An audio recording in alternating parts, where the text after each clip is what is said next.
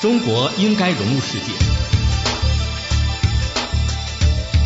企业家档案：顾雏军，江苏扬州人，大学毕业于江苏工学院，而后获天津大学热能工程硕士，现任科隆集团董事长。一九九一年，顾雏军带着他的科研成果远赴英伦，在拿到第一笔风险投资后，成立了英国格林科尔公司。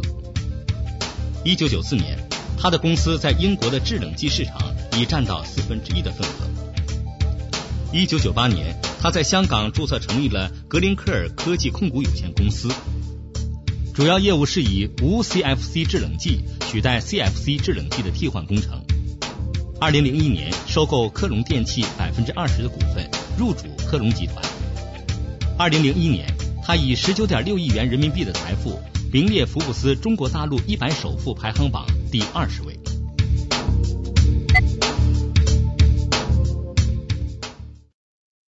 改革开放打开了中国的国门，让世界进入了中国，同时也将中国推到了世界的大门前。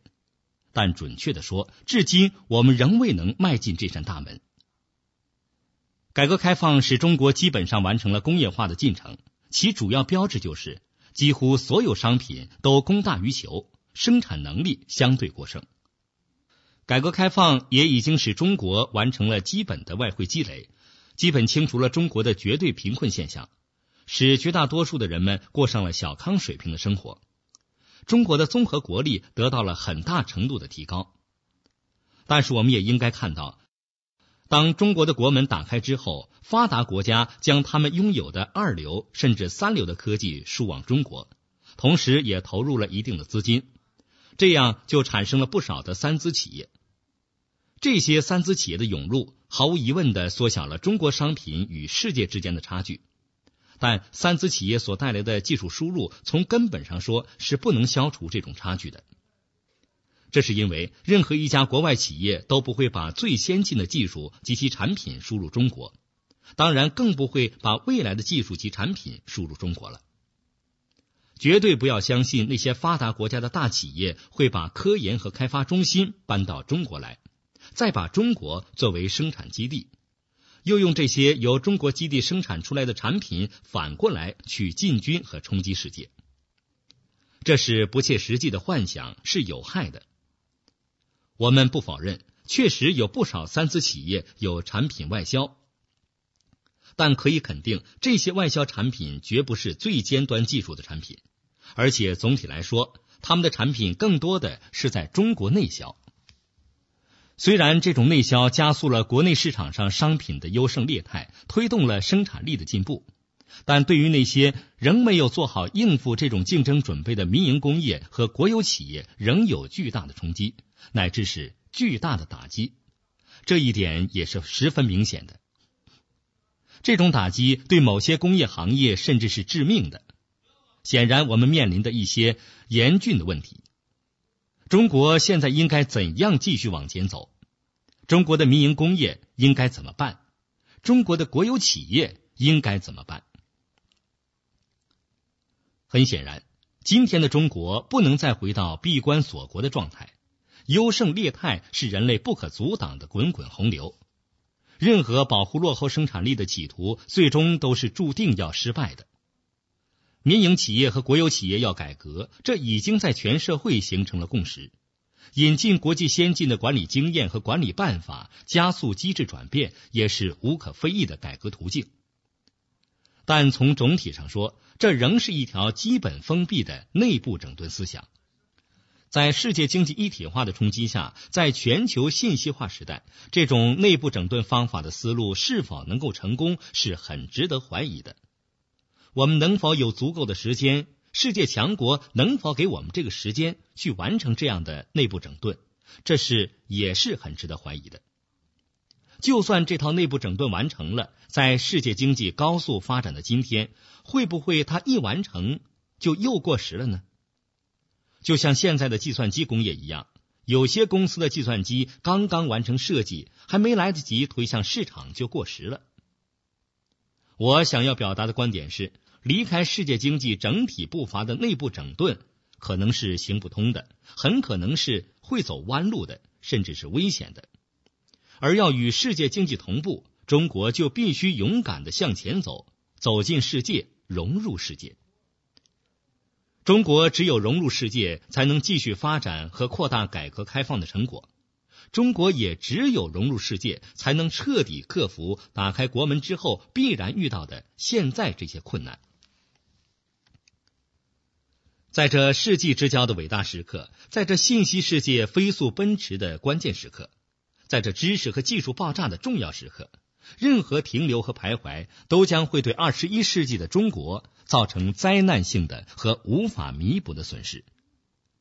机不可失，时光绝不会倒流。只有走进世界，融入世界，才能真正享有这个世界。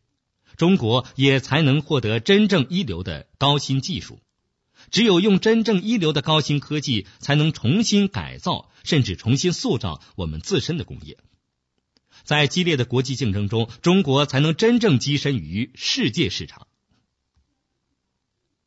让中国融入世界是改革开放必然的逻辑结果，但又不是后者的内涵所能包容的。让中国融入世界是中国在现今的基础上更上一层楼的唯一办法，而且也很可能是中国在二十一世纪生存下去的唯一办法。中国只有融入世界，才最终不会为世界所孤立。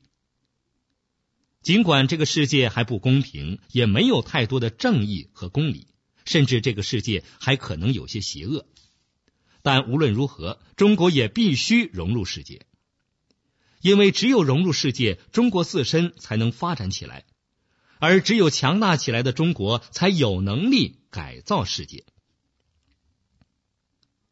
中国怎样才能走进世界并融入世界呢？我经过多年思索后认为，走进世界无非是三个方面：第一，资本输出；第二，商品输出；第三，劳务输出。也许有人会说，虽然我们没有资本输出，劳务输出层次也不高，但我国的商品输出很成功啊，每年都有巨额的贸易顺差，这是很大的成就。然而，我们输出的商品都是劳动密集型的产品，这些顺差是建筑在劳动力十分便宜的基础上的。一旦工人工资提高，这样的顺差就会减少，直到最终消失。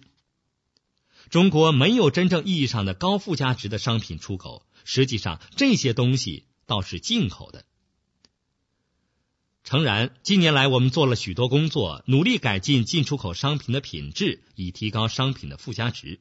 政府采取措施，有意的合并了不少企业，希望通过这样的办法产生一些大型集团企业，营造大型航空母舰型企业，希望用规模经济来抵制外来产品竞争，同时增加出口竞争能力。但是此举收效甚微。现在越来越多的人都已经知道，中国民营企业及国有企业的改革和整顿绝不是一个简单的问题。也绝不是任何一种经济理论或一条公式就能够指导这种改革和整顿的。我们大概很难找到一种办法，把所有的国企和民族企业都先整顿好并强大起来，然后再放到世界经济中去竞争。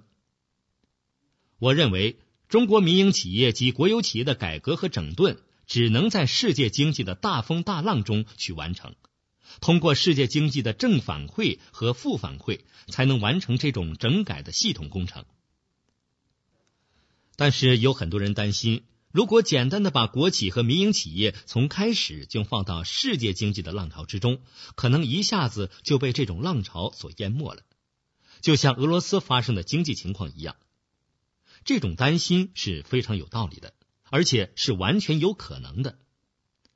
为了解决上述问题，我试图提出如下办法来重整中国的工业行业和中国的大型国有企业，是否切实可行将受到实践的检验。这个办法就是运用有限的资本输出的办法，在世界上收购一批一流的企业，一夜之间便能得到尖端的技术，包含全面的产品技术，甚至是明天的技术。我们可以利用这些最新的技术，重新武装和整合中国的国有企业，整合一个行业的几家龙头企业，使其迅速达到世界先进水平。